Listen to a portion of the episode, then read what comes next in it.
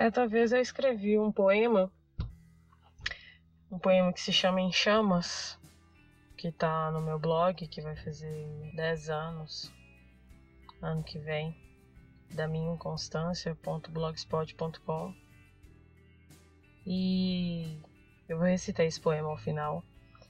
E esse poema falava de como que a experiência de ser o que eu sou não é uma experiência fácil. A experiência de representar o que eu represento socialmente não é uma experiência fácil. E nesse poema eu falava que eu me sentia um isqueiro, porque de fogo sim, de área sim, mas um isqueiro que só acende a chama se importunado, ou mais precisamente se estimulado, se atacado, se estiver passando por uma sobrecarga para que essa, essa chama possa surgir. E assim eu acho que é muito verdade. Hoje a situação que eu vou narrar para vocês foi o fato de que eu fui ao supermercado Bonzão e quando eu estava pagando a minha compra, que eu estava ainda pegando da minha cesta, imediatamente chegou um homem muito próximo de mim, que eu senti a presença dele basicamente porque eu senti o bafo dele, que ele estava parecendo que estava uma pessoa que já tinha bebido, os olhos vermelhos, estavam com, com um amigo e de percebê-lo tão próximo a mim, eu pedi se ele podia se afastar, por favor. Pedi com toda a educação possível. E ele olhou para minha cara e não se afastou, só chegou para trás como se estivesse mexendo as pernas do mesmo lugar e ficou olhando para mim, me encarando como se fosse me desafiar a dizer: "Eu não vou sair". O colega dele que estava atrás se afastou que ele também estava igualmente perto, mas ele não se afastou. E aí, quando eu me dirigi ao caixa, que era outro homem, um homem mais velho, esse outro caixa, eu falei com ele: Olha, você pode pedir para ele se afastar, por favor? Ele disse que, que não poderia porque o cara não queria se afastar, o que estava perto de mim. E eu achei aquilo um absurdo. Ele falou que ele não poderia pedir porque basicamente o cliente faz o que ele quiser, ele quis dizer isso. Eu falei que não, que não, que não era assim, que ele também, enquanto funcionário do, do estabelecimento, ele também tinha obrigação de zelar pela questão do distanciamento social. Ainda mais que tinham as marcas no chão. Esse supermercado tem a, as demarcações com uma espécie de adesivo no chão. E esse cara não queria respeitar. E basicamente a situação ficou nesse, nesse patamar, com esse cara que estava próximo de mim falando que se eu quisesse eu que me afastasse, eu falei com ele que não, que não era assim, que eu estava passando as minhas compras e que ele estava grudado em mim, que era para ele se afastar. E o cara do caixa falou que o cara estava certo, o funcionário do supermercado falou que esse cara que estava próximo de mim, que, que ele estava certo, que ele não poderia fazer nada. Mas a situação aqui é a gente compreender várias coisas.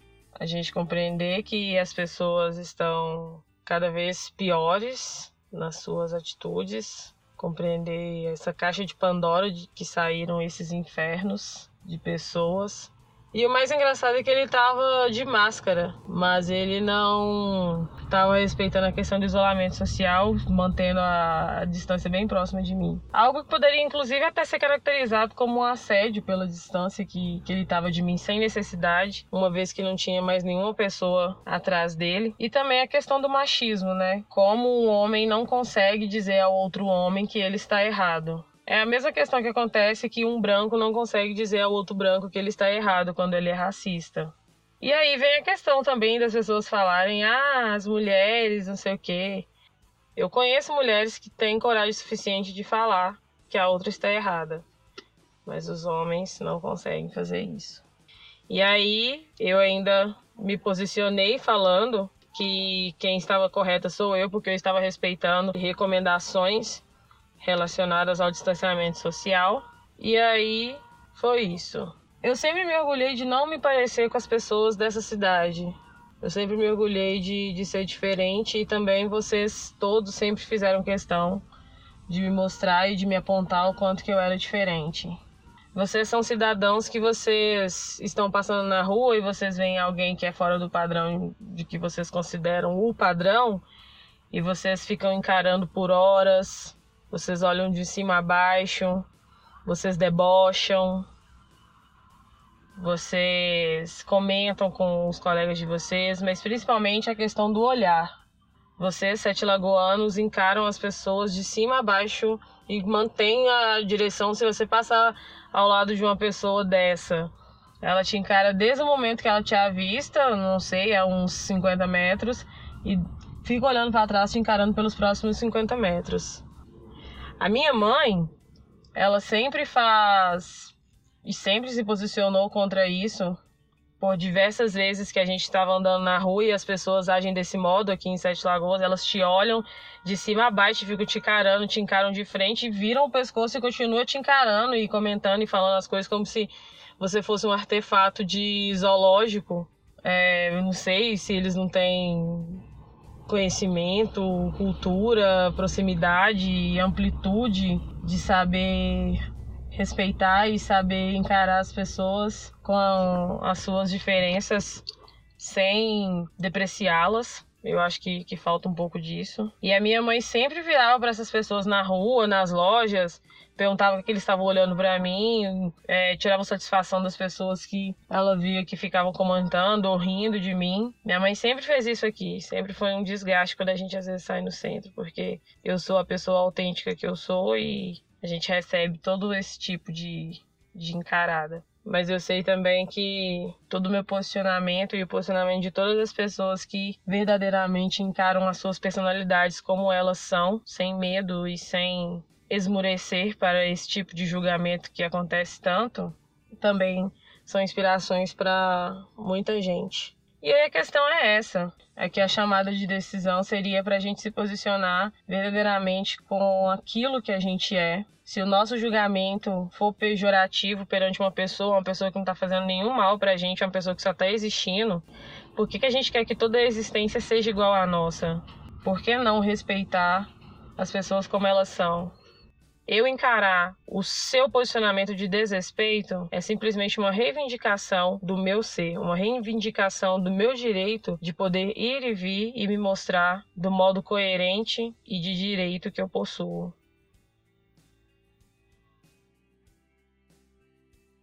Então o que a gente nota é que é uma questão histórica, é uma questão pulsante, é uma questão latente, é algo que a gente tem que se questionar e a gente tem que se perguntar sobre o trato que a gente dispõe para as pessoas, sobre como a gente segue regras, como a gente respeita o outro e como a gente convive enquanto sociedade nesse espaço micro.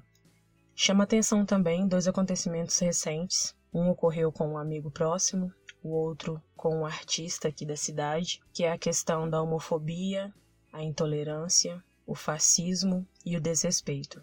Ontem um amigo meu foi atacado por crime de homofobia, onde sofreu agressão verbal e agressão física e teve que se defender, chegando a vias de fato, teve que usar a força corporal para defender a sua própria vida de um sujeito homofóbico que simplesmente se sentiu no direito de interpelá-lo, se sentiu no direito de agredi-lo na rua sem nenhuma razão. E era um sujeito que, de certa forma, já estava de olho no meu amigo, porque o meu amigo estava sozinho e esse sujeito que o agrediu, além de tudo, também foi racista, porque ele direcionou ao namorado do meu amigo, que não estava com ele nesse momento, insultos racistas e insultos homofóbicos a esse companheiro do meu amigo, que é um sujeito LGBT e negro, assim como eu. Outro exemplo que está acompanhando esse podcast que inclusive está no nosso perfil, foi o atentado terrorista, assim a gente pode chamar, que o artista Will, daqui de Sete Lagoas, malabarista, artista plástico, cantor, ele foi atropelado intencionalmente por um sujeito que o acusou de roubo de um bem que pertencia a ele próprio. Chama atenção que esses dois atos, inclusive o que aconteceu comigo no supermercado Bonzão, Todos eles ocorreram à luz do dia, todos eles ocorreram à vistas de outras pessoas E esses agressores, essas pessoas que não respeitam a lei, essas pessoas que não respeitam os direitos dos outros, se sentiram bastante cômodos para reagir frente a esses outros sujeitos que não estavam fazendo exatamente nada com eles da pior forma possível. De onde surgiu essa permissividade que as pessoas encaram para tratar mal, para cometer um crime, para agredir esses outros sujeitos que estão apenas e unicamente exercendo o seu direito de ir e vir, exercendo a sua existência. Existência essa que não está cobrando e nem pedindo e nem solicitando nada de ninguém. É uma existência que ela está simplesmente existindo, assim como a sua. Mas o imaginário coletivo e a gente pode dar embasamento para esse imaginário coletivo, infelizmente desagregador, no que diz respeito ao que a gente viu há pouco tempo, que foram os outdoors espalhados pela cidade, dizendo que nós apoiamos o Bolsonaro, vemos uma mentalidade que ainda quer controlar o próprio posicionamento político das pessoas. Vemos uma mentalidade que quer controlar a própria felicidade do outro. Vemos uma mentalidade que quer controlar o direito do outro de existir. Que pessoas são essas e por que elas se sentem no direito de agir desse modo? As convenções sociais em Sete Lagoas precisam ser questionadas. O comportamento feroz, o comportamento de ataque, ele também precisa ser enfrentado.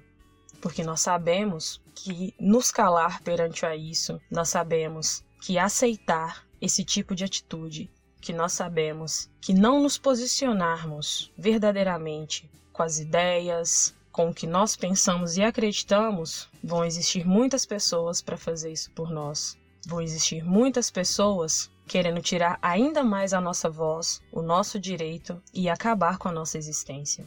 Com o sentido de fazer pensar, esse podcast também é um convite à reflexão, um convite à mudança, e também tem caráter de denúncia. Sabemos que nenhum desses fatos aqui que eu citei, quiçá, não seriam noticiados. Temos uma mídia falha, temos uma mídia limitada, uma mídia que se propõe a noticiar aquilo que pagam para ser noticiado. Então, que sejamos uma pluralidade que dê voz, que dê força e que, acima de tudo, questione essas pessoas, questione estes sujeitos que acham que podem falar, nos ditar como nós devemos viver e até nos atacar dentro da nossa existência. Não deixe que façam isso com você. Reflita, busque o seu conhecimento, esteja firme para quando esse bueiro de onde saíram esses fascistas, esses machistas e esses homofóbicos e racistas se abrir novamente, porque nós vamos colocar eles no lugar que eles deveriam estar. Nós vamos silenciar eles perante o discurso de ódio que eles querem nos calar. Mas falta muito isso.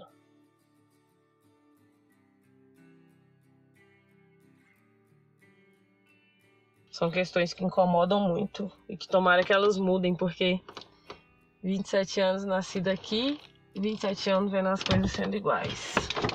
Vamos ver o que acontece.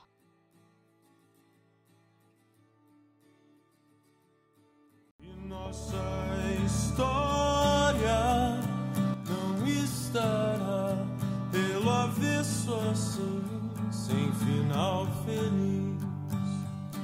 Teremos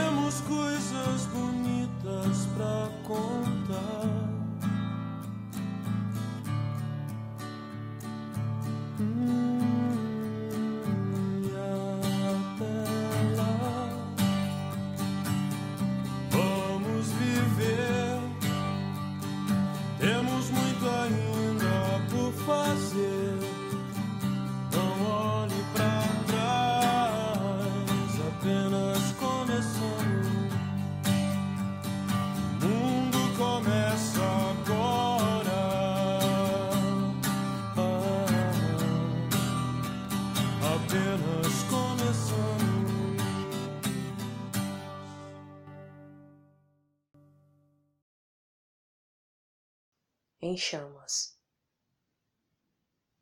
Nunca fui uma pessoa fácil. E nunca foi fácil ser eu. De alma contestadora e palavra firme, tão firme que duvida do sólido, um movimento em ciclone, de sol em fogo e lua em brasa, me mostra incêndio e me descobrem isqueiro. Quanto mais me aperto cíclico, mais me falta gás. Veja que reajo em combustão se importunada. E eu tentei ser isqueiro vazio. Você forçava e, por vezes, eu não acendia o pavio. E, por segurança, me dizem perigosa em voos se torna diferente aquilo que possuo, logo me vem chama. Se não lhes caibo no instinto, me vem ameaça. Se não me calo e recinto, me vem erro. De presença solitária e estigma de medo. E não sorri talvez seja o aterro que a sociedade do espetáculo me força a performar, daquilo que nem eles são capazes de dar.